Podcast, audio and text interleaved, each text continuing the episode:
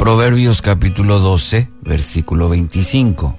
En esta versión dice, la ansiedad en el corazón del hombre lo deprime, pero la buena palabra lo alegra. Bueno, el tema de la ansiedad. La ansiedad es una de las manifestaciones más comunes en, nuestra experiencia cotidiana. Uno de los diccionarios eh, define de esta manera un estado de preocupación, nerviosismo o falta de tranquilidad ante una situación cuyo desenlace es incierto. Una visita a un médico, por ejemplo, produce ansiedad porque no estamos seguros de, ¿sí? del tratamiento, de lo que pueda ocurrir. Una entrevista de trabajo produce ansiedad porque no sabemos si seremos aceptados o no eh, para el puesto de la empresa. Eh, en la vida vamos enfrentando eh, la ansiedad. El autor de Proverbios nos dice que cuando la ansiedad se instala en el corazón del hombre, esto lo deprime. Es una carga pesada que dificulta el movimiento a través de la vida. Y todos enfrentamos a diario, ¿verdad? La ansiedad. ¿Cómo enfrentar la ansiedad?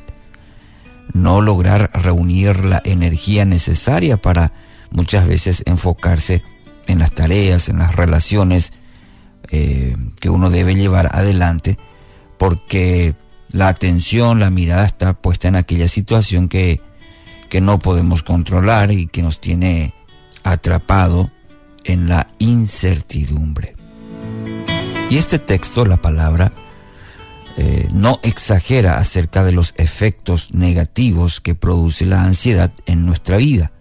De hecho, los trastornos que produce la ansiedad crónica son tales que la medicina la identifica como una enfermedad de la psiquis.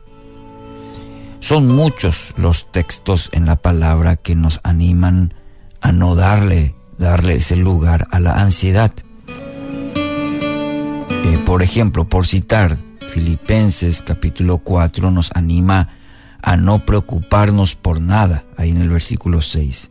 En el Sermón del Monte, Cristo mismo dedicó toda una sección de su enseñanza a la vanidad de las preocupaciones. Puede fijarse en Mateo 6 a partir del versículo 25, por ejemplo. Entonces, sabemos que no debemos preocuparnos. Allí va.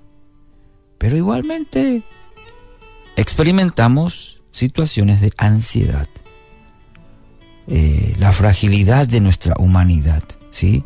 No puede ser erradicada completamente. Siempre vamos a tener que enfrentar, luchar en contra de la ansiedad.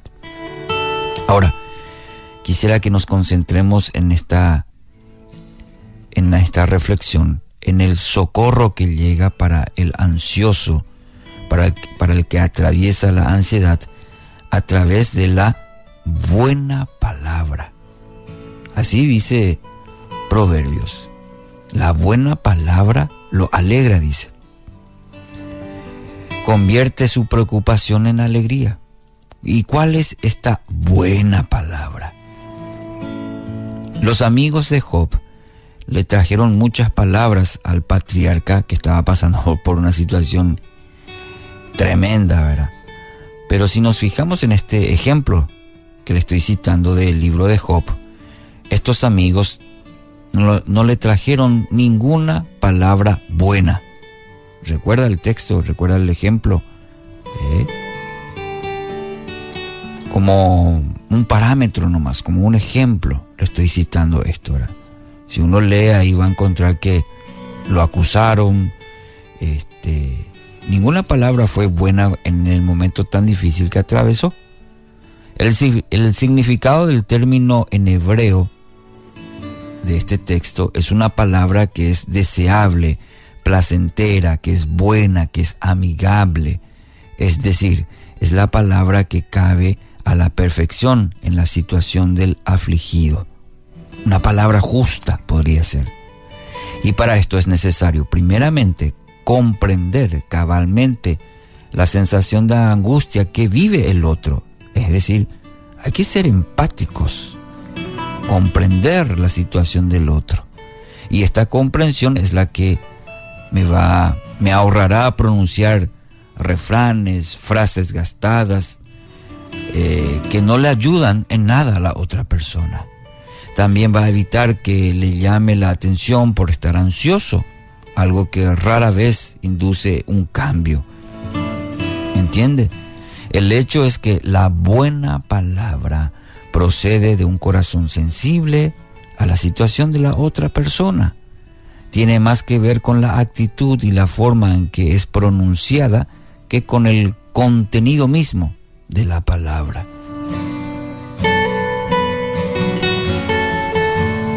Por, por eso a veces esa actitud simplemente, por dar un ejemplo, es estar con esa persona. A veces ni siquiera pronunciar alguna palabra. Si no recibes de parte de Dios esta clase de palabra para el ansioso, es mejor mantener el silencio.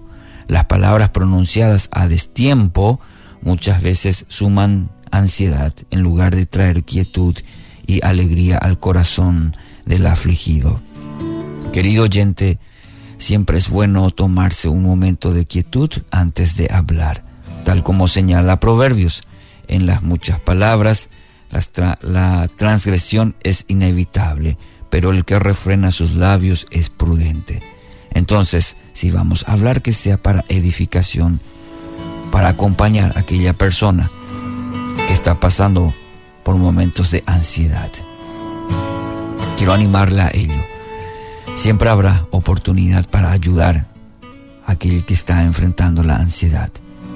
Animemos con palabras justas, animemos en el momento oportuno. Que así sea, en el nombre de Jesús.